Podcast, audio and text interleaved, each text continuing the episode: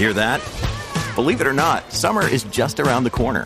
Luckily, Armorall, America's most trusted auto appearance brand, has what your car needs to get that perfect summer shine. Plus, now through May 31st, we'll give you $5 for every 20 you spend on Armorall products. That means car wash pods, protectant, tire shine, you name it. Find out how to get your $5 rebate at armorall.com. Armorall, less work, more clean. Terms apply. This episode is brought to you by Shopify. Whether you're selling a little or a lot, Shopify helps you do your thing, however you cha-ching. From the launch your online shop stage, all the way to the we just hit a million orders stage. No matter what stage you're in, Shopify's there to help you grow. Sign up for a $1 per month trial period at shopify.com slash special offer, all lowercase. That's shopify.com slash special offer. When you need mealtime inspiration, it's worth shopping Kroger, where you'll find over 30,000 mouthwatering choices that excite your inner foodie. And no matter what tasty choice you make, you'll enjoy our everyday low prices, plus extra ways to save, like digital coupons worth over $600 each week. You can also save up to $1 off per gallon at the pump with fuel points. More savings and more inspiring flavors make shopping Kroger worth it every time. Kroger, fresh for everyone. Fuel restrictions apply. From sponsoring cultural events to partnering on community projects, creating youth programs to supporting first responders, at MidAmerican Energy, caring about our community goes beyond keeping the lights on. It's about being obsessively relentlessly at your service. Learn more at midamericanenergy.com slash social. Woodhouse Nissan offers a variety of SUVs and crossovers to fit your lifestyle. Whether you're looking for an SUV with high towing capability or a crossover with all wheel drive, you can expect a variety of safety features, plenty of seating, ample cargo space, and innovative design to tackle virtually any adventure. Explore the Nissan lineup of SUVs and crossovers featuring Rogue, Rogue Sport, Kicks, Murano, Pathfinder, and Armada. Visit one of our two Nissan locations or shop online at woodhouse.com.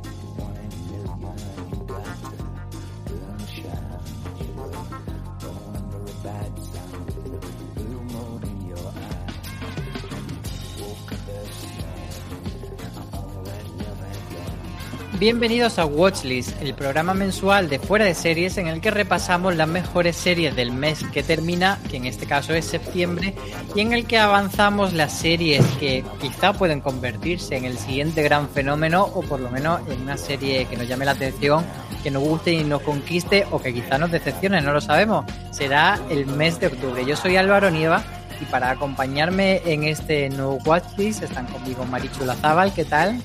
Muy bien, vengo sobreexcitada y no solo porque haya descubierto una cafetería que me dan cafés de más de medio litro. Por el bocadillo de calamares, ahora hablaremos de eso. Y conmigo también Aloña Fernández Larrechi, ¿cómo estás? ¿Qué tal? Encantada de estar con vosotros. Pues si os parece, empezamos con este mes de septiembre, pero bueno, quiero, quiero preguntaros eh, si os ha parecido que, que, ha sido un mes fuerte, porque yo tengo la sensación de que sí, de que ha habido millones de series y sobre todo que nos hemos repuesto ya por fin a la sequía estival. Aloña, ¿para ti ha sido eh, difícil seguir el ritmo en este mes? No, porque, o sea, sí, no sé. A ver. Porque lo has visto todo, porque has pasado el No, eh, eh, he visto muchas cosas, he visto muchas cosas que tenía atrasadas, lo cual es bastante paradójico escoger este mes para ver cosas atrasadas, porque como hay un montón de cosas ya para ver, lo que pasa que yo soy ese tipo de persona, eh, bueno, lo he redescubierto recientemente, a la que le da mucha pereza ver una serie de dos horas y media, pero que le gusta tener cuatro capítulos para verlos uno detrás de otro. Cuatro, cuando, cuando no son cosas de Netflix que vienen ya todas juntas, ¿no? Entonces, eh, sí que es cierto que se han estrenado muchas series, pero hay series que estoy esperando estrenar. Por ejemplo, Doctor Death, pues, pues eh, es probable que sea, si no esta semana la que viene, porque ya tendremos tres o cuatro que ya dices, pues mira, me puedo dar un atracón de, esta locurita de la que seguro que no me va a, me va a resultar desagradable incluso, quizá no es la, mejor serie para hacer estas cosas. Pero, hombre, yo sí creo que, hemos recuperado el, ritmo de estrenos y hay muchas cosas y, bueno, pues me he dejado unas pocas para disfrutarlas así de, atracón, pero otras la verdad es que las estoy disfrutando ya y, las estoy disfrutando mucho y lo que es mejor, octubre parece que, que sigue el mismo ritmo. Marichu, para ti el mes, ¿qué tal ha sido? Ha habido muchas más series. He visto bastantes pocas, pero las que he visto me han cundido mucho. Digámoslo así. Y no solo por el calamar. Muy bien, pues venga, vamos a abrir fuego, vamos a empezar con nuestro repaso del mes y toca como siempre empezar con la serie del mes, no necesariamente la que más nos haya gustado, sino la que ha sido la bomba. Y venga, voy a abrir yo fuego porque creo que es difícil que no sea el juego del calamar. Todo apuntaba que iba a ser la casa de papel con ese volumen 1 de la parte 5, siempre me lía al decirlo, eh, pero bueno, parece que al final también como era una temporada muy cortita y estaba puesta en el calendario muy a principio del mes, el 3 de septiembre, quizás ello ha ido tapando con otro estreno y luego eh, este juego del calamar ha sido lo que ha eclipsado todo. No sé si estáis de acuerdo vosotras. Completamente, pero es que yo en el carro del calamar me metí en cuanto vi que esto podía ser una cosa muy bizarra. Yo me apunté de, vamos, de lleno. Así que lo vi el día que se estrenó y porque no había screener, si no me lo hubiera visto antes. Lo gocé terriblemente. La acabé de ver hace pues una semana cuando se estrenó. Al día siguiente me lo había acabado y aún no he superado el final. Y ya os explicaré por qué en escrito. Pero el calamar a tope me ha cambiado la vida. A mí el calamar me ha cambiado la vida. Eh, pero tengo que decir que tú la, mencionaste como rara y, un poco lenta. Yo esperaba que fuera una cosa muy bizarra y muy extraña. Y me he encontrado con una cosa muy bizarra y muy extraña, pero maravillosa. yo honestamente pensaba que era la típica serie que vería dos, tres episodios y diría, bueno, ya está, ya he hecho la gracia, eh, se acabó lo que se daba. Y no, no, es que el primer episodio ya me flipó, estaba dentrísimo y, vamos, me conquistó al segundo. ¿Y tú, Aloña, para ti cuál sería la serie del mes? ¿También crees que ha sido el calamar o, te has quedado fuera de esto? Y... Me he quedado fuera, me he quedado fuera. Además, ha sido una cosa rara. Em, hace una semana, cuando empezó la cosa a hacer ruido y todo el mundo estaba, oh, tenéis que ver esto, qué maravilla fue un, ah, pues mira, pues, pues igual sí. Y entre que a lo largo de la semana la gente ha ido destripando cosas, hay capítulos que ha dejado traumas, como no sé si es el quinto o el sexto, y, no sé, ahora como que me da más pereza y no sé si me voy a subir al carro, a pesar de que el titular de la serie más vista de la historia de Netflix es muy, es muy seductor, ¿no? Porque dices, ¿por qué no me voy a subir yo ahí? Y ya para acabar de rematar y, confirmar que la serie más vista de Netflix es una serie coreana, que es probablemente lo más loco que nos podía traer este año serie filo. Yo la considero la sorpresa del mes, pero no sé si diría la serie del mes, a pesar de todo lo que acabo de decir, soy consciente de ello, eh, yo creo que los fans de Sex Education también han hecho mucho ruido y, creo que, bueno, pues, pues había mucha gente esperando esta tercera temporada. Se ha confirmado además que, que habrá una cuarta. Esos chiquillos no van a salir del instituto en la vida, pero no pasa nada porque la gente es feliz. Entonces, pues eh, bueno, yo mm, ahí, ahí lo dejaría. Por disentir más que nada. ¿eh? Por disentir un poco, sí, porque haya un poco la contraria. Em, dicho esto, vamos ya así con una parte más valorativa. Empezamos siempre con la, cara negativa, con nuestro hemos sido engañados, esa serie que nos pintaba muy bien, pero luego pues no ha sido así. Eh, Aloña, venga, empieza tú en esta ronda.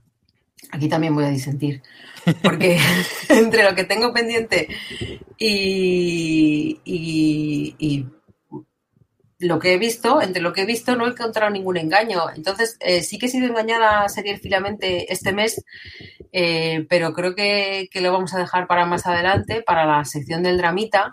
Pero en cuanto a, le hemos sido engañados en cuanto a una producción, yo lo que he visto, la verdad es que, bueno, igual es que estoy muy zen y entonces como que todo me, resulta bonito, pero todo me ha gustado, así que mm, para llevar la contraria voy a dejarlo en blanco.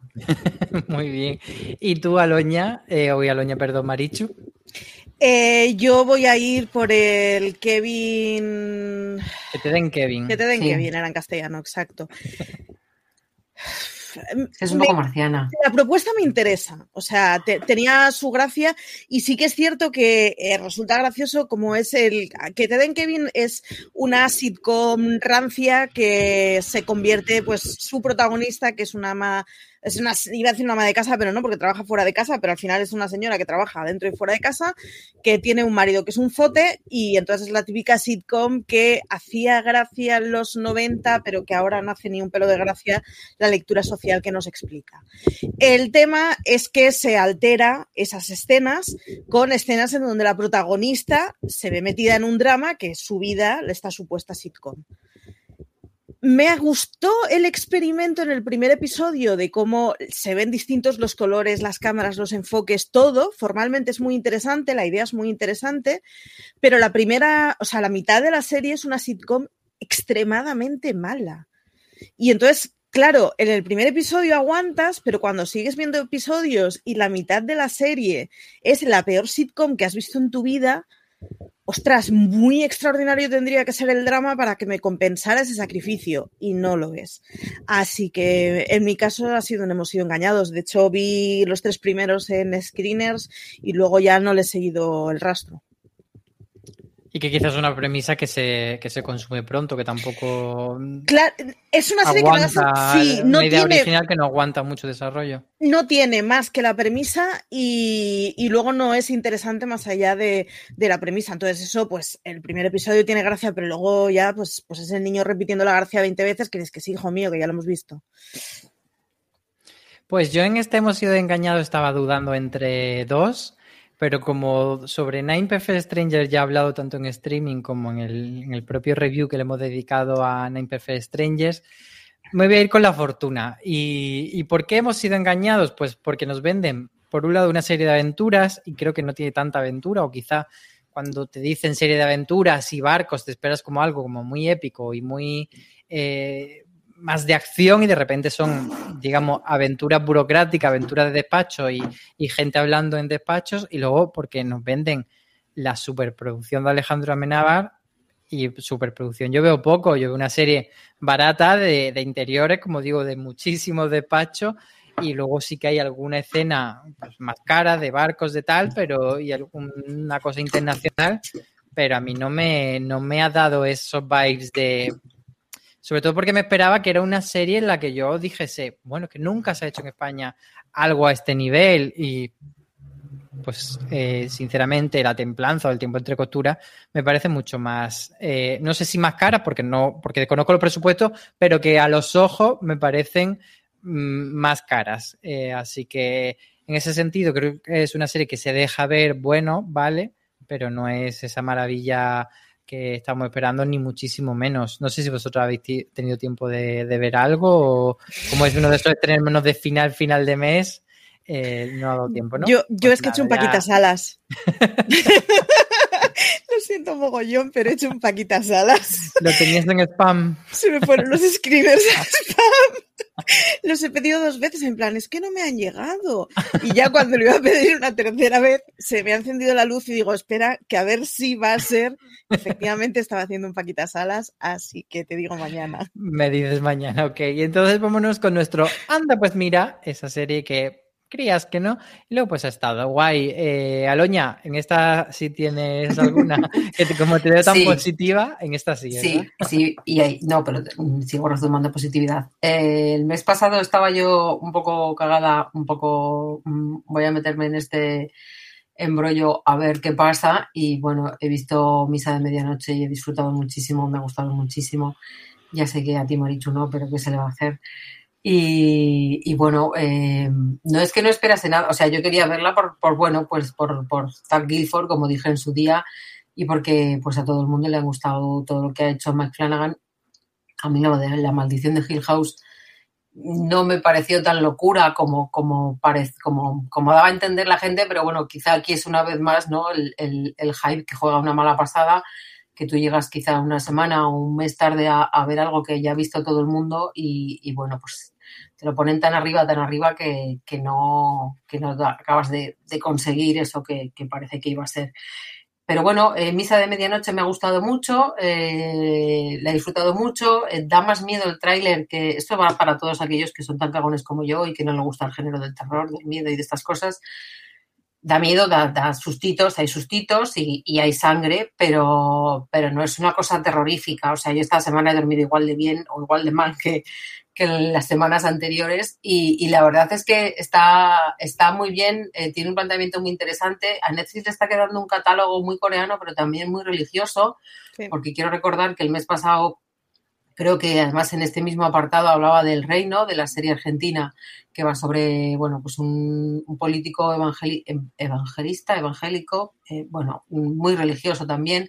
Entonces, pues, pues la verdad es que me resulta sorprendente, ¿no? Que que una plataforma que va tan de moderna pues se meta en, este berenjenal que, obviamente pues bueno eh, tiene de cada una de ellas pues pues tiene un punto de vista no pero pero bueno yo creo que, eh, me llama la atención que algo tan que puede parecer tan eh, poco moderno pues como es la como son las religiones pues puedan dar tanto juego en, la cuestión dramática y la verdad es que es muy interesante, tiene diálogos muy interesantes, eh, hay actores que están muy bien, mm, de la gente que se encarga del maquillaje y de la peluquería quizá no se pueda decir lo mismo, pero bueno, no puede, no, no puede ser todo perfecto.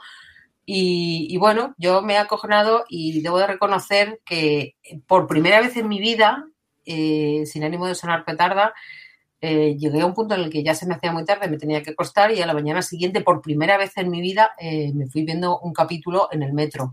Es algo que no había hecho nunca en mi vida porque yo pensaba que las series se veían en casa, con la tranquilidad de casa y con una pantalla de casa. Sigo pensándolo. El metro tiene muchos inconvenientes, pero no podía esperar porque tenía que ver ese final. Muy bien. Pues la verdad es que es un poco peleagudo ver el final de una serie.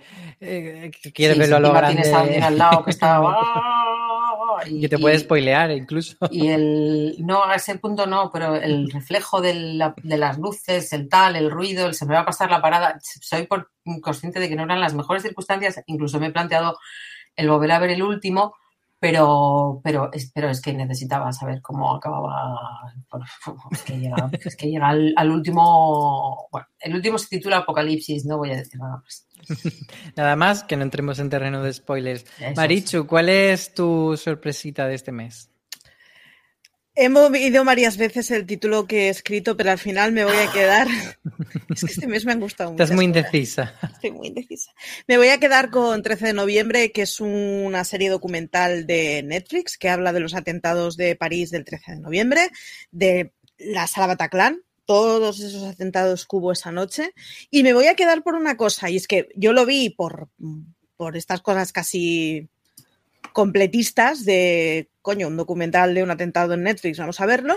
¿Cómo no voy a verlo? ¿Cómo no voy a verlo? Si es que tal cual, ¿eh? Fue en plan, pues habrá que verlo porque en algún momento de mi vida alguien me preguntará por esto, pues tendré que haberlo visto.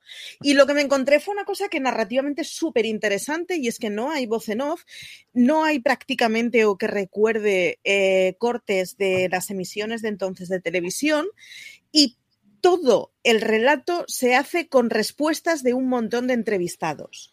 Esto lo hemos visto muchas veces. Estoy pensando, por ejemplo, en cosas como el documental de Rocío Carrasco o el de Nevenka recientemente, el rollo ese de que no oyes al, al preguntador y oyes solo al preguntado, pero es muy difícil de conseguir enlazar para hacer una narración cuando no es una persona, sino que estás hablando de 20 testigos distintos. Es muy interesante narrativamente, está muy bien. Luego, además, el contenido está bien, está bien explicado, etcétera. Tiene una serie de diagramas muy claros que te sitúan perfectamente de qué dimensiones de lo que estamos hablando, dónde está en el mapa cada cosa. Y si uno no conoce París, se orienta bien. Pero sobre todo me ha parecido una cosa sorprendente narrativamente. Así que echadle un ojillo a los que os guste contar historias porque es muy interesante desde ese punto de vista. Pues ahí queda esa recomendación de 13 de noviembre, esa serie documental de Netflix. Eh, yo me voy a ir con una cosa que no es la verdad muy sorprendente que a mí me haya gustado, pero voy a intentar justificarlo. Es American Horror Stories Y lo pongo como sorpresa porque, mm, bueno, se han estrenado casi en paralelo en, en Disney Plus porque han llegado con retraso American Horror Story Double Feature, que es la temporada 10 de la, de la serie principal, y luego este spin-off de historias independientes. Y el comienzo de Double Feature, a pesar de que he leído cosas bastante positivas de críticos americanos, etcétera, eh, a mí no me, no me ha acabado de sugerir demasiado, no me ha acabado de enganchar. E, y en comparación American Horror Stories me ha gustado un poquito más. Entonces, por esa comparación y porque esperaba que, que, que uno era como una especie de, de contenido lateral o de, o de entremés entre temporadas de American Horror, eh, y al final me acaba gustando un poquito más que el, que el original, me voy a quedar con, con esta. Aunque ya os digo que, que, bueno, que tampoco es una serie imprescindible, que, que, es más como un regalo para los que nos gusta mucho la franquicia y, tampoco te pierdes gran cosa. Y además, como una serie de antologías de historia independiente, pues siempre hay algunas un poquito más inspiradas que otras. Pero, pero bueno, yo sigo ahí fiel a, a mi universo de, de monstruitos de Ryan Murphy, de sustitos y de casas encantadas. El niño de Ryan Murphy. Oye, que también le critico cuando toca, que no parezca que no, que de prom no hubo manera de, de comérselo. Y luego eh, una cosita que, que no la voy a incluir, pero, pero sí que mencionarla brevemente, eh, porque Maricho ha mencionado una serie documental de Netflix. Yo estuve enganchado a un reality de Netflix absurdo por completo que se llama Moteles Chic, que son dos petardas insoportables, eh, no sé si americanos o canadienses, que se compran un motel por un millón y pico de dólares y lo remodelan. Y, y es eh, horrible, pero a la vez muy, muy para desconectar. Así que si tenéis una tarde de esa de domingo de, de resaca o de no quiero pensar con nada, Moteles Chic puede ser vuestra opción.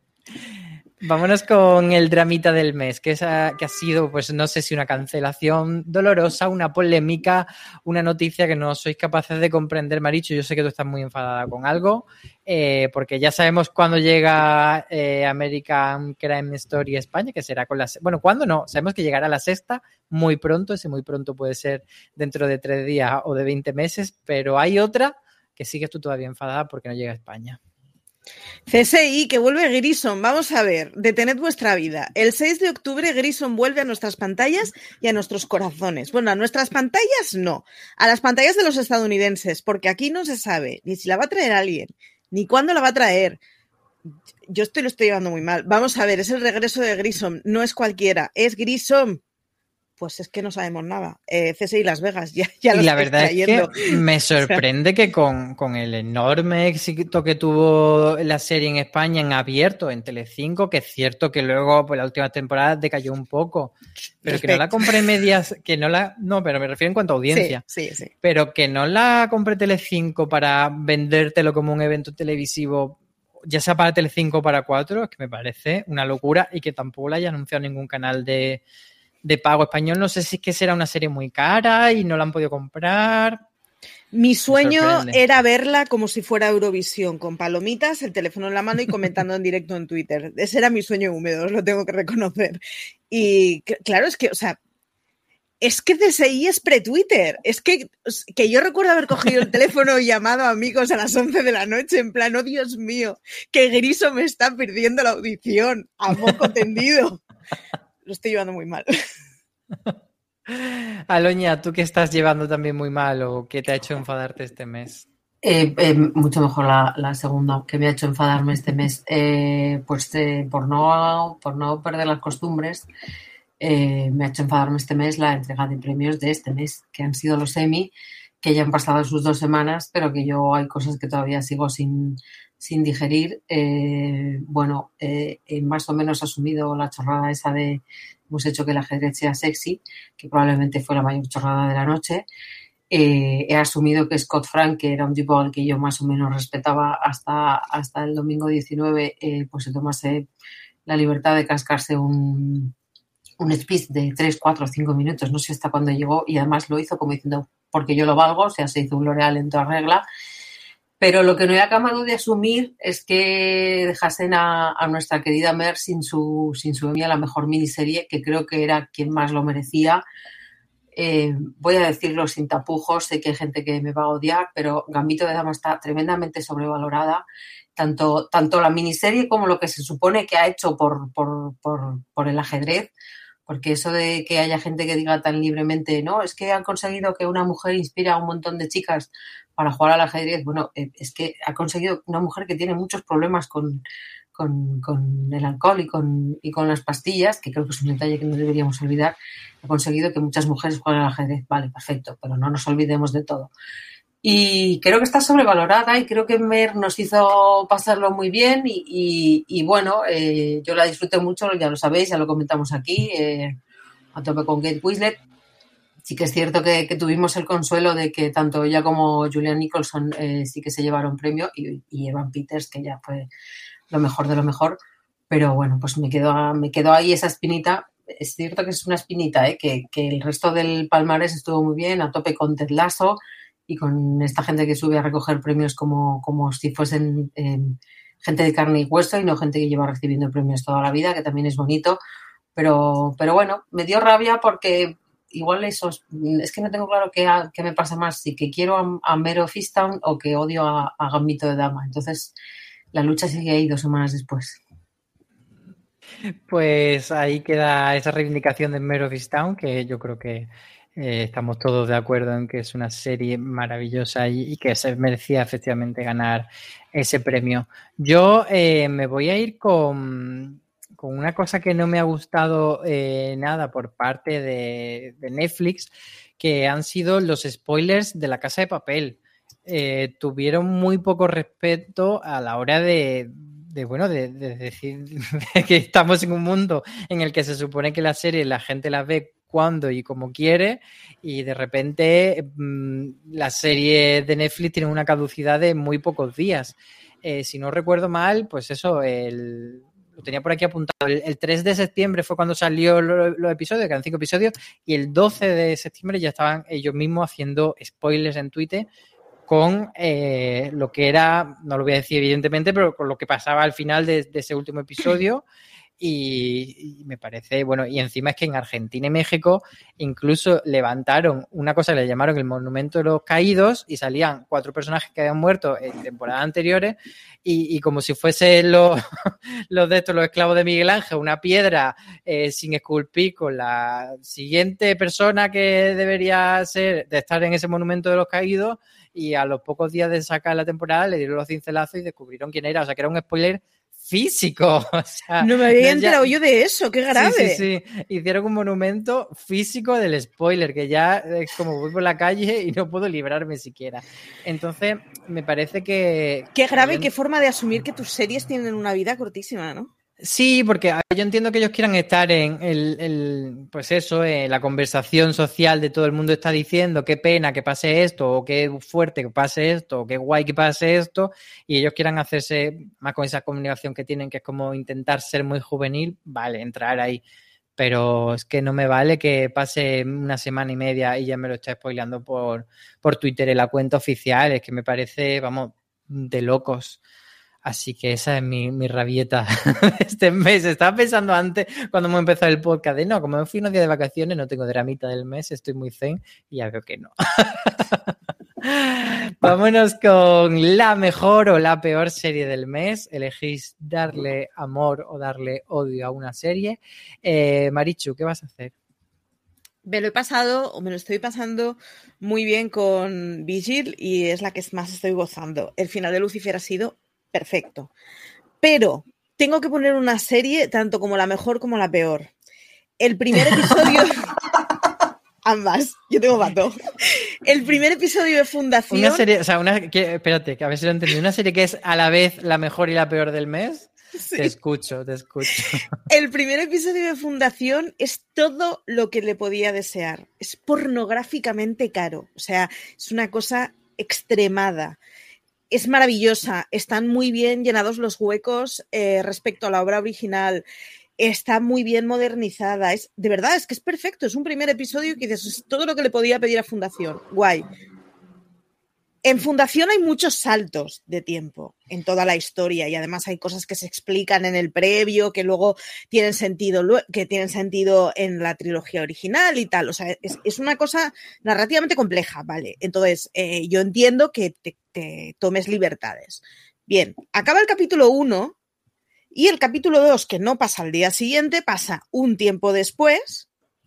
De golpe, te cambian absolutamente todo lo que has visto y hay una relación romántica. Y empieza así el capítulo. Y no quiero, no, voy a detallar más por, por, no spoilear, pero una relación romántica entre dos personas, pues eso, pues un sapo y un calamar. O sea, no se conocían de nada, no tenían nada en común, no nada. Y de repente cojo y ala, la morreo, pero ¿qué es esto? ¿Pero qué es esto? O sea, principio del segundo episodio. Y me cascan una relación dramática, sentimental, rosa y pastelosa en una cosa completamente distinta. Y además hacen que el que la protagonista de Fundación pase a ser una mujer, que era una cosa muy interesante, pase a estar como herramienta de una perversión de decir, joder, pues al final solo vale para parir. Yo ya está, ahí lo dejo. O sea, es caricaturizar a la mujer en el segundo episodio y encima, joder, una serie de ciencia ficción buenísima. Yo no sé qué van a hacer en la tercera semana, pero a mí ya me tienen eh, súper feliz por el primero y encabronadísima por el segundo.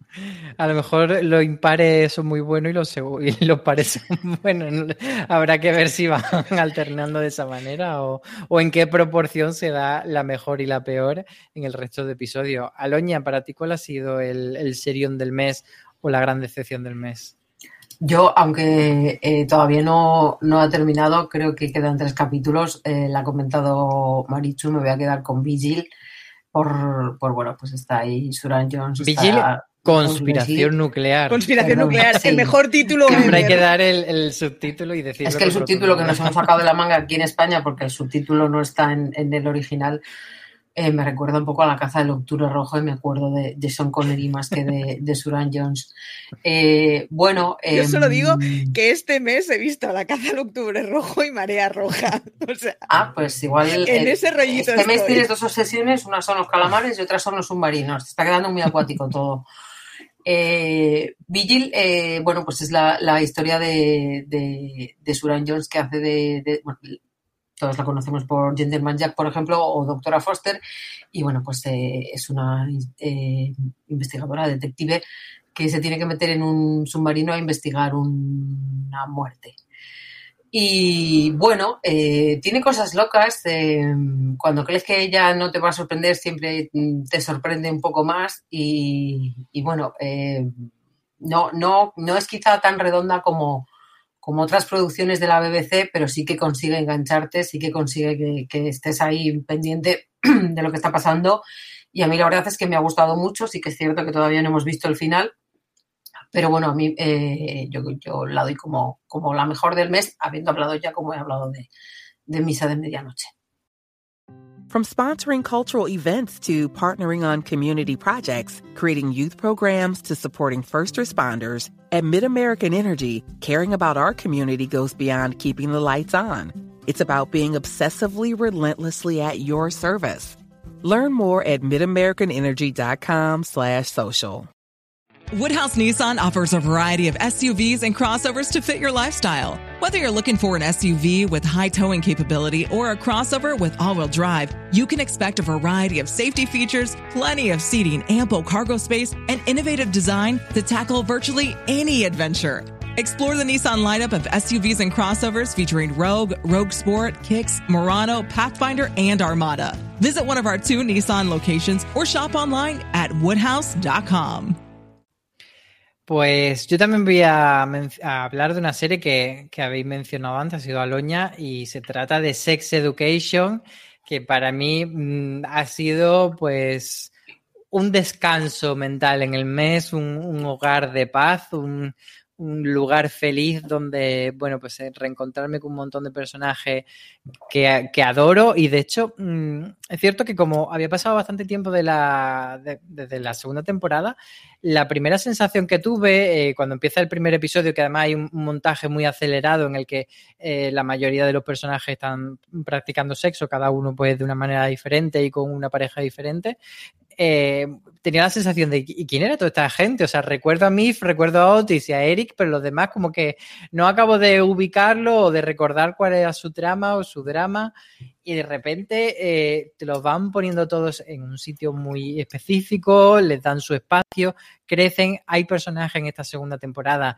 que hasta ahora habían sido muy instrumentales y de repente tienen mucho espacio para crecer, para desarrollarse. Es todo muy bonito, está muy bien desarrollado, sobre todo cuando habla de, temas sociales y de eh, tanto del, sexo como de las relaciones humanas, ya sean sentimentales de pareja o sean de amistad o de, relaciones humanas en general. Me parece que está todo tan bien tratado.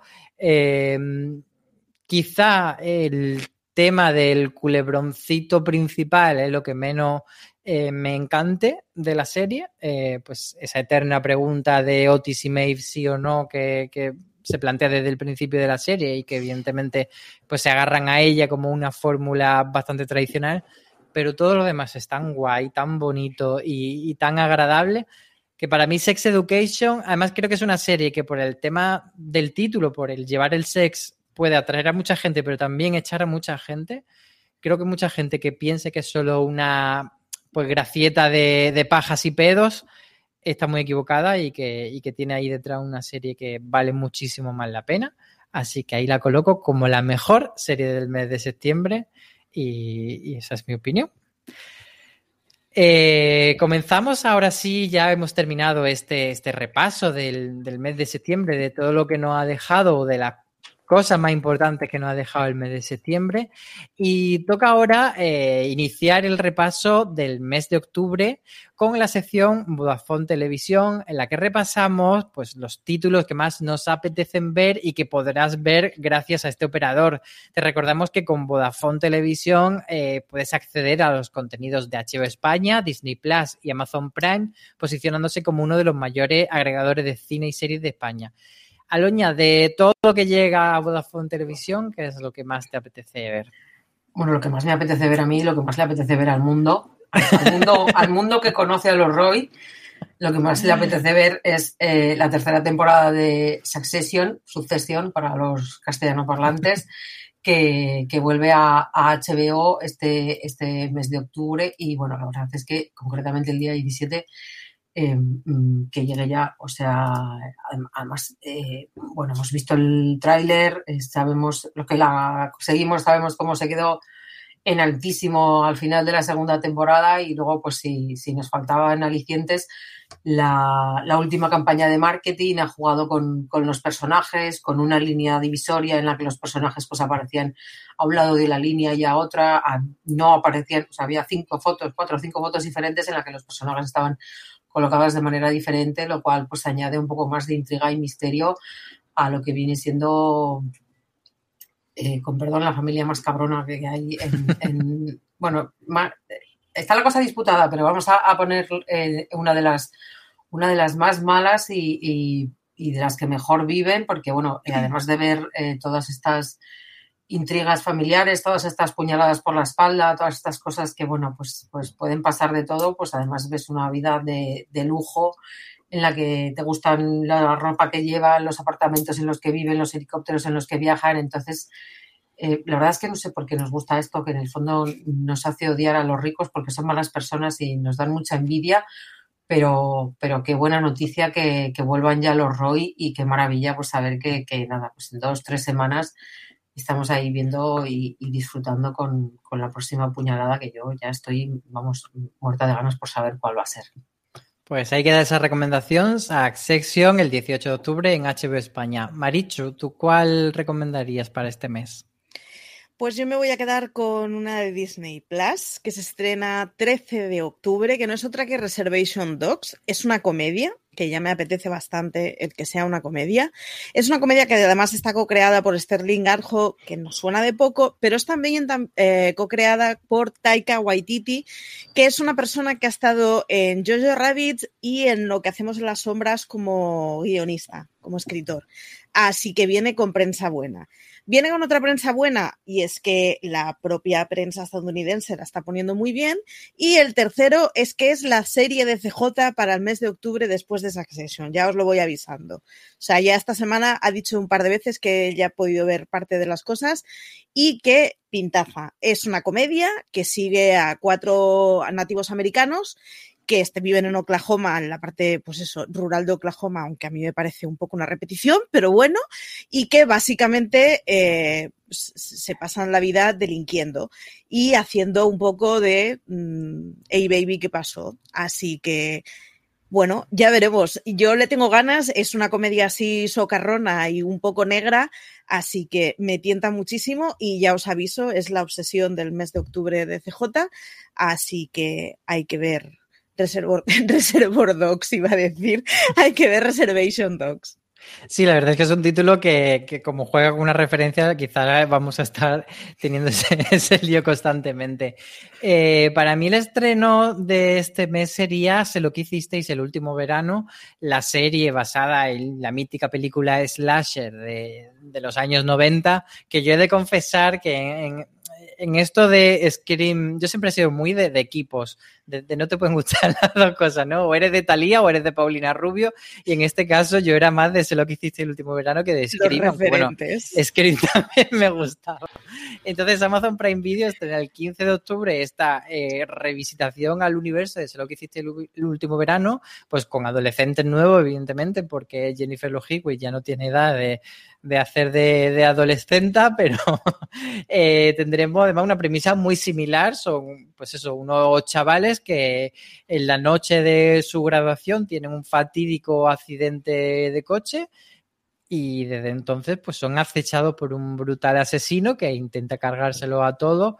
Y tengo curiosidad por ver cómo adaptan pues eh, tanto el género del slasher que sí que en televisión ha llegado en los últimos años bastante, pero cómo, mm, bueno, pues adaptan la premisa para que sea suficientemente entretenida y, nos dure varios episodios y a ver cómo dosifican y también un poco por ver eh, cómo adaptan el género en el que casi siempre, pues eh, la chica mm, rubia tonta o el, o el negro moría lo primero. Entiendo que ahora ya con, con, lo que hemos avanzado socialmente, pues esos estereotipos estarán eh, menos agudizados y a ver cómo se desenvuelven en esta Sé lo que hiciste el último verano. Siguiente sección, cállate y toma mi dinero. Es la sección que dedicamos a las nuevas series que tenemos muchísima, muchísima ganas de ver. Marichu, empieza tú. A ver, iba a decir la serie que vas a decir tú, porque ya lo he visto yo en el guion. y en cuanto Álvaro diga el título, ya sabréis por qué es evidente que, estoy esperando esa serie. Pero hay otra serie que es evidente que estoy esperando. A ver, yo sé que os vais a reír, pero es que por fin viene Ley y Orden Crimen Organizado. Eh, mentiría si nos dijera que me hace muchísima ilusión poder ver eh, Ley y Orden Crimen Organizado. Así que mm, nada, a los que os gusten los procedimentales, seguidme en esta aventura. Eh, estrenan el viernes el 22 de octubre, así que me quedo con ella. Esa que menciona Maricho, que voy a mencionar yo, eh, no es otra que Dolores, la verdad sobre el caso Baninkoff, que después de un documental bastante anodino que hizo Netflix hace además, mm, no sé si fue como un mes o dos, sí, muy reciente, y en el que no tenían, era como una especie de repaso de, del caso Baninkoff y el caso Caravantes, pero sin ningún dato nuevo y sin aportar ningún testimonio potente, bueno, pues HBO ha dicho, un momento, sujétame la copa que yo tengo a Dolores Vázquez y el testimonio que realmente interesa de este caso porque fue la persona que fue apaleada mediáticamente y, y a la que se le debe esa justicia social y nunca se le ha mm, dado ese, ese perdón o esa disculpa que sí que se merece. Entonces creo que puede ser muy, muy interesante. Así que a ver cómo, cómo queda la cosa. Aloña, ¿Tú cuál sería ese estreno esperado? Bueno, yo tenía dos, pero como unas de señores y otras de señoras, me voy a quedar con de señoras por aquello de que, pues, pues, sororidad y esas cosas. Me voy a quedar con la asistenta, que, llega mañana mismo a Netflix. Tampoco voy a tener que esperar mucho, lo cual me alegro. Y, bueno, eh, creo que, va a ser un dramón, creo que vamos a, llorar como, como Magdalenas Pero, pero la verdad es que tengo muchas ganas, entre otras cosas, porque la protagonista es Margaret, Margaret Qualley y, en el reparto está eh, y hace de su madre Andy McDowell. O sea que un beso muy fuerte para, para el encargado del reparto de esta serie, porque nos rompió mucho la cabeza, lo encontró todo en la misma casa. Y, bueno, pues eh, Margaret, que es la protagonista protagonista, es una madre soltera que hace trabajos domésticos, tal como, como indica su propio título, y pues bueno, que, que, lo pasa muy mal para llegar a fin de mes, que además tiene que verse con la burocracia y pues, pues eso, tiene todas las papeletas para, para ser un gran dramón, un gran dramón con el que llorar mucho, pero, pero bueno, llega octubre y por otra parte es un mes muy, muy de llorar. Pues nuevas temporadas. Diosito que llegue ya. ¿Cuál sería ese Diosito que llegue ya por el que estás rezando, Marichu? No voy a mencionar Succession porque es como la evidencia del mes y hemos hablado de ella ya, y así de paso la menciono otra vez. Pero viene la tercera temporada de You. Eh, lo que fue la segunda temporada de You, eh, en audiencia en la web, de verdad, nos haces una idea. O sea, fue una pasada y, yo escribí varias cosas y recuerdo esos días estar hablando solo de You con todo el mundo. Así que tengo muchas ganas de que vuelva You. Pero es que también tengo muchas ganas de que vuelva Locan Key. La primera de Locan Key, vale, que sí, que no fue la mejor serie del año. Pero a mí me llegan a poner Locan Key con 14 años y me hubiera sorbido el seso completamente. Así que tengo muchas ganas. Y de hecho es una serie que consiguió que me gastara mis 70 pavitos en los dos cómics después de ver la primera temporada, porque me gustó mucho y fue de, ostras, esto está muy bien. Si el cómic además es más cañero, es más adulto, es más tétrico, Así que Locan Key y You son mi. Boo, Locan Key, me parece una serie bastante regulera, un respeto, un respeto pero por supuesto respetamos a los compañeros y a todos los espectadores. A quien le haya gustado, pues eso que se lleva a los. Allá, nosotros los que tenemos allá un criterio de mierda.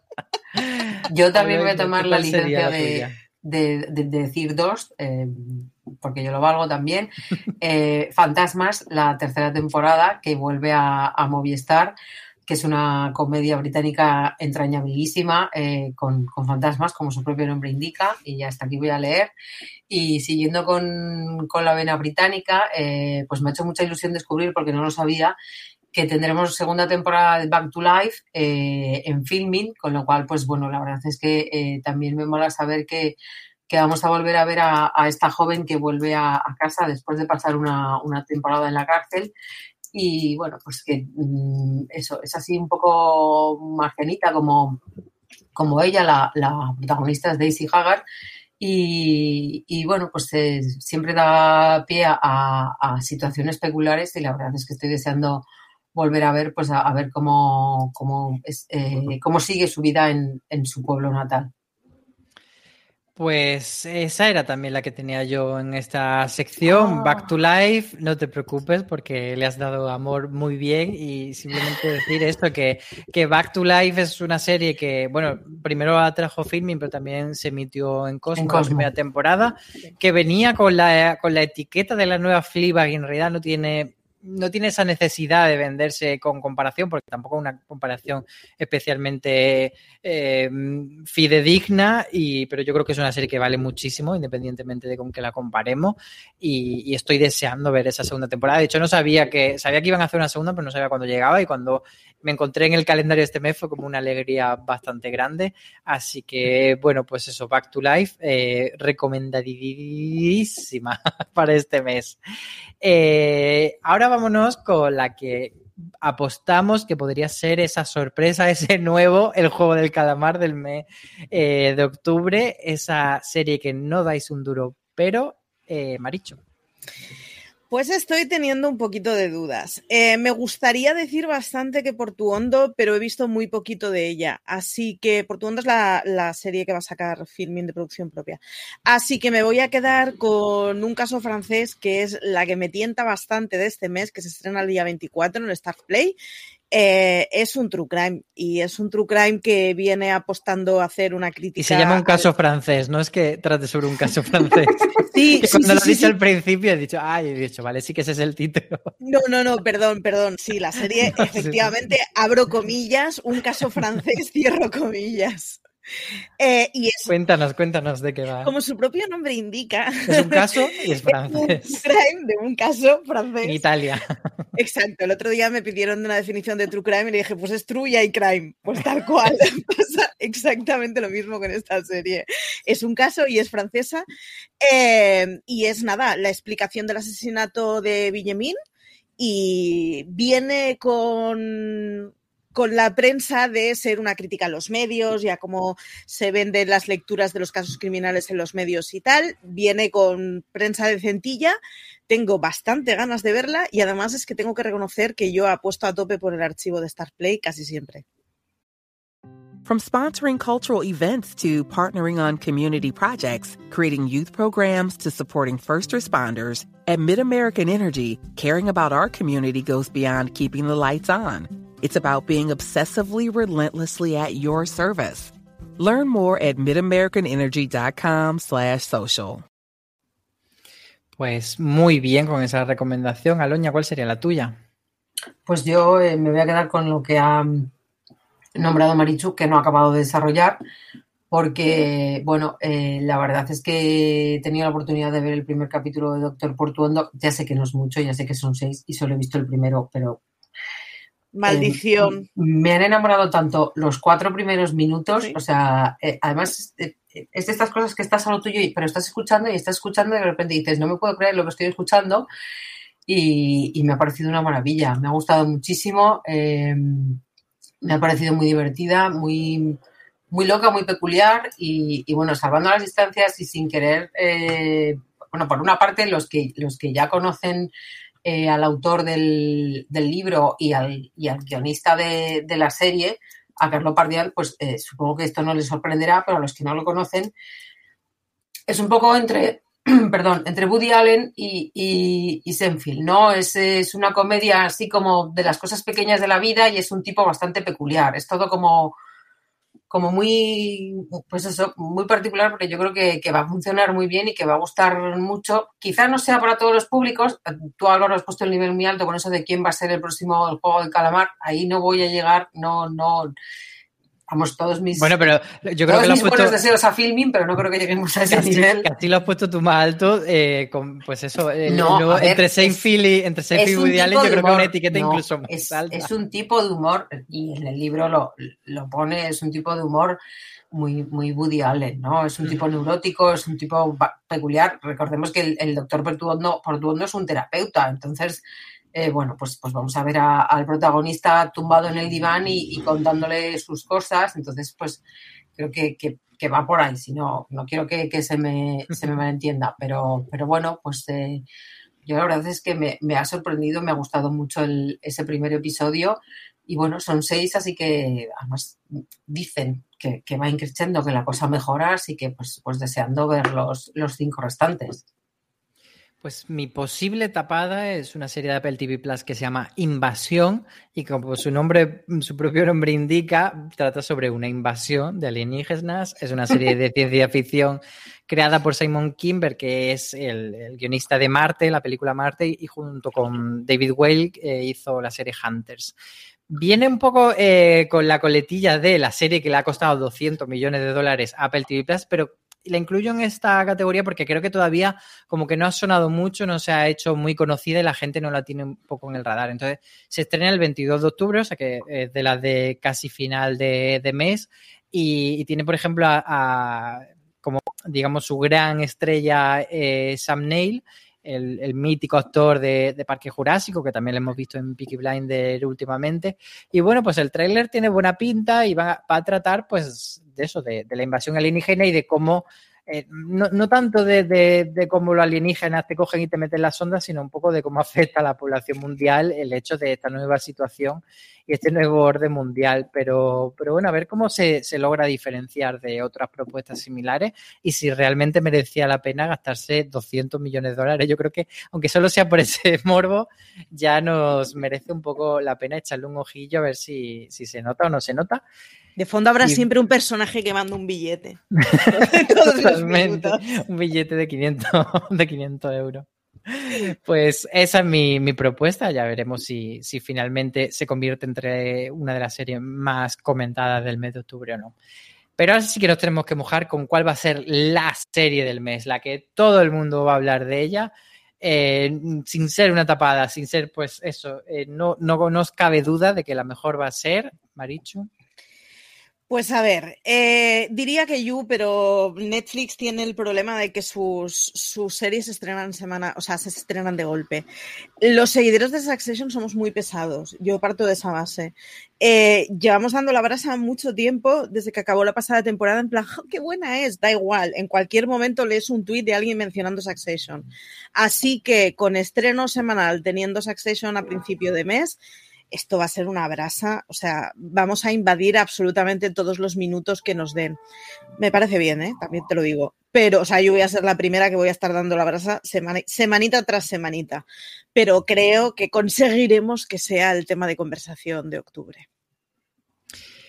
Eh, Aloña, para ti, ¿cuál va a ser el tema de conversación de octubre? Yo sin reconocerme como Pelman y como si hubiera quedado la brasa, eh, me, voy a con, me, voy a quedar con Succession sin ninguna duda. Eh, es más, eh, incluso tiene sus inconvenientes, porque claro, pues eso, llega el, lunes 18 a HBO y, ya pues va a haber gente que ya el, lunes antes de que llegue la noche ya va a haber visto el primer capítulo. O sea, ahí ya vamos a empezar con las tensioncitas de, mira, meteros los spoilers por donde os quepan. Entonces, bueno, todo. los éxitos Yo solo quiero decir que hoy he mencionado la palabra screeners en el chat de fuera de series. Ya, ya ha cundido Y ha habido muchas mayúsculas por ahí. Culkin ahí en la casa. Eh, eso, que, el, éxito también tiene sus inconvenientes, pero bueno, espero que, seamos respetuosos. Pero ah, la, pregunta era cuál va a ser la serie del mes y yo creo que va a ser Succession sin ninguna duda. Pues yo voy a, disentir, no porque crea que Succession no, no se merece ese puesto, que por supuesto se lo merece. Disiente. Pero creo que hay otra serie que de la que mm, prácticamente no habíamos oído hablar nada, pero en cuanto te lo dicen, dices, ostras, la quiero ver y la quiero ver ya porque viene firmada por el matrimonio King, que ya sabemos que son los creadores de, bueno, empezaron a hacerse famosos por The Good Wife, luego pasaron también a The Good Fight, pero también han hecho cosas muy chulas como Evil, como Brain Dead y, y han sabido mostrar que, bueno, más allá de la serie de juicios, tienen también muchísimo que contar mucho humor y, mucha capacidad también de, desmadrear. Entonces, este bite es muy peculiar porque las protas son Audra McDonald, que la hemos visto precisamente en Do Good Fight, y Taylor Schilling, que era la prota de Orange is the New Black, que la tenemos quizá un poco perdida del radar desde que acabó la serie. Y, aquí la va a traer esta serie Movistar el 23 de octubre y es una serie mm, que empieza contándonos la vida de estas dos mujeres que interpretan a Rachel y Lily. Una de ellas es médico y otra se gana la vida haciendo sesiones de, de sadomaso, pero que están en mitad de una pandemia mundial, en el, vamos, básicamente el confinamiento por el COVID-19. ¿Podría darnos un montón de pereza una serie sobre dos personas en el COVID? Wait a minute, aquí hay un girito, hay un girito, y es que hay una variante mortal del virus que va a desatar una pandemia de zombies. Entonces, Álvaro no ha tenido bastante con 2020 y 2021, señores. Pero creo que, es, creo que es muy guay contar la pandemia mm, que hemos vivido y luego darle... la versión extrema. Exacto. Eh, es eh, después de los zombies cuando realmente volvemos siendo mejores personas. ¿eh? Yo de todas Exacto. maneras estoy por proponer una nueva sección entre las que no damos un duro, la serie del mes y que llegue ya, y es la serie apocalíptica del mes, porque, bueno, todo esto tú deberías hacértelo mirar, Álvaro, porque has pasado de los alienígenas a los, a, a los virus y los zombies, con lo cual a ver si se acaba el mundo de una vez. Básicamente ese es el mensaje. Optimismo. Sí, sí, va a tope. Yo solo digo que ayer a la noche España era literalmente mayor que anteayer. Quiero decir, estamos en un momento en que se están creando nuevos deltas en medio de una pandemia. ¿De verdad queréis tentar a los zombies? Sí. No sé, Álvaro parece que sí. A ver, eh, es que confío mucho en el matrimonio King. Eh, creo que pueden coger, eh, además que me parece muy interesante porque hemos pasado de contar los confinamientos de esa forma medio indie que nos intentaron vender de la serie del confinamiento a series, bueno, que siempre ha habido, apocalípticas, pero que no tocan el, el, COVID, que parece que además hay un tabú.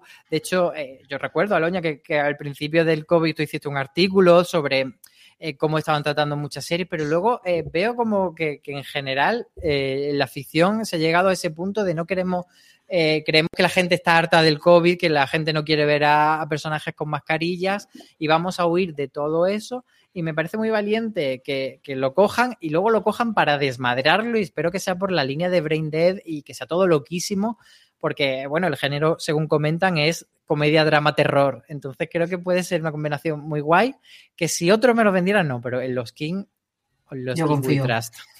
Totalmente. Después de Brain Dead, este tipo de marcianadas, eh, confío ciegamente en ellos. Cieguísimamente, por supuesto.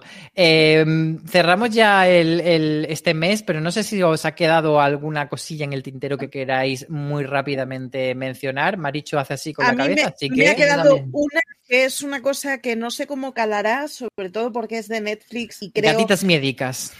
Eh, Igual es el nuevo calamar. Tengo un, pro- tengo un problema con esa serie y es que tiene pinta de estrenarse en Canal Plus el viernes noche y es una serie adolescente. Entonces tengo un, un crash mental cada vez que se me encienden todas las alarmas.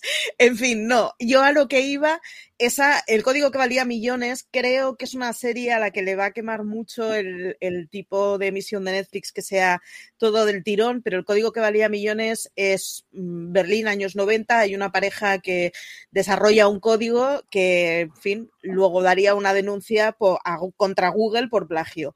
La historia creo que puede ser muy chula. El tráiler salió, no sé si hoy o ayer, de hecho, en YouTube y estamos grabando esto la víspera de que lo oigáis, así que ya podéis ir a YouTube y ver el tráiler de Netflix. Tiene bastante buena pinta y yo la verdad es que le tengo muchas ganas, aunque creo que le va a pasar la emisión de Netflix de todo el tirón. ¿Y la tuya cuál sería, Loña? Eh, van a ser dos, perdón. Eh, por un lado, eh, está, a pesar de que la segunda temporada eh, no fue como la primera, que fue la verdaderamente buena, vuelve para terminar ya de una vez Luis Miguel. Eh, ojo que no decaiga, vuelve Luis Miguel. El tráiler me ha dejado un poco loca porque en el tráiler se hace referencia a que le proponen hacer la serie del tráiler, entonces yo no había visto nada más meta en mi vida, pero bueno, eh, por contra, por otro lado, mm, a favor, a tope, está mm, una mujer, está Mariah Carey, vamos a vivir ese romance o ese lo que fuese. Entonces, pues bueno, el aliciente está ahí. Y por otro lado, eh, es una serie muy esperada. Yo no sé si tengo muchas ganas, entre otras cosas, porque cuando la- el, protagonista falleció, eh, todo el mundo le alababa y la verdad es que no sé yo si era una persona, era un gran futbolista, pero no sé si era una persona eh, digna de ser alabada. El 29 de octubre por fin llega una de las series más esperadas por los amantes del fútbol, que es Maradona Sueño, Sueño Bendito o Sueño Bendito a, a secas, no sé si lleva el nombre, no lo lleva, al final no, no lo tengo muy claro.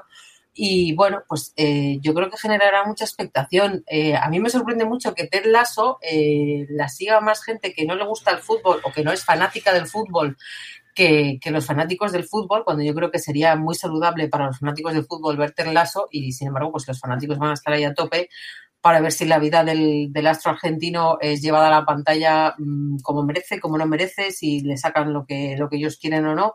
Y la verdad es que tengo mucha curiosidad, por uno, por ver la serie y dos, por ver eh, cómo, cómo es recibida. Pues yo, como hemos hablado un montón de calamares en este watchlist, voy a ir por la, la siguiente serie coreana que estrena Netflix este mes y que quizá, no lo sé, podría ser ahora que, que, la gente se ha abierto a la serie coreana por el siguiente fenómeno. Se llama Mi Nombre y trata sobre una chica joven cuyo padre ha sido asesinado y entonces ella decide infiltrarse en una eh, red criminal para, pues eso, en busca de venganza pues no sé si, si, funcionará o si al final se quedará esto en una, una vez que nos hemos hecho los exóticos y hemos visto una serie coreana, pero que, que no sigue luego la tendencia.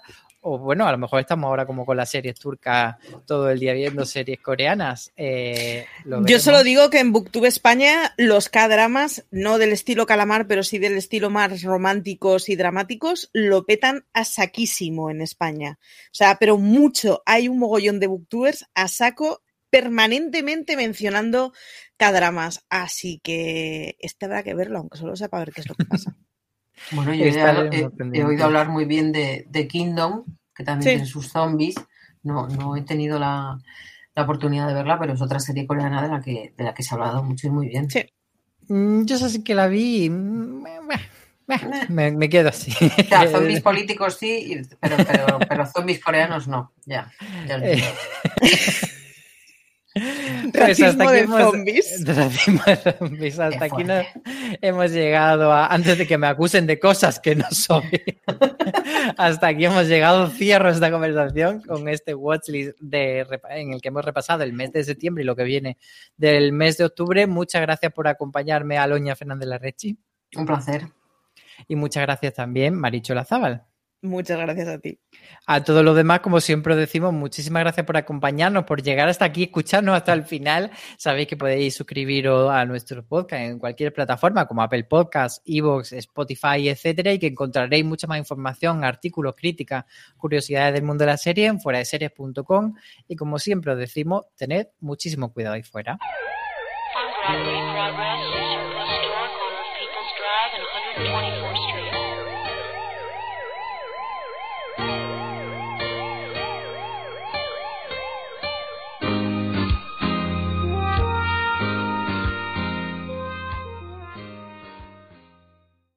Woodhouse Nissan offers a variety of SUVs and crossovers to fit your lifestyle. Whether you're looking for an SUV with high towing capability or a crossover with all wheel drive, you can expect a variety of safety features, plenty of seating, ample cargo space, and innovative design to tackle virtually any adventure. Explore the Nissan lineup of SUVs and crossovers featuring Rogue, Rogue Sport, Kicks, Murano, Pathfinder, and Armada. Visit one of our two Nissan locations or shop online at woodhouse.com. Hello, I'm Tom Standage, host of The World Ahead, the podcast from The Economist that explores the future. Over eight weekly episodes, starting on November the 28th, I'll be talking to Economist journalists and special guests to get expert insights into the year ahead. We'll explore critical themes from soaring inflation and the impact of the war in Ukraine to chaos in the energy markets and China's uncertain post pandemic path. Topics include Has China peaked? What does the war in Ukraine mean for the fight against climate change? How will economies cope with looming recession? Will passwords be replaced by pass keys? And just how exactly do forecasters predict the future? Join us to sharpen your foresight with the world ahead from The Economist. Start listening on your podcast app.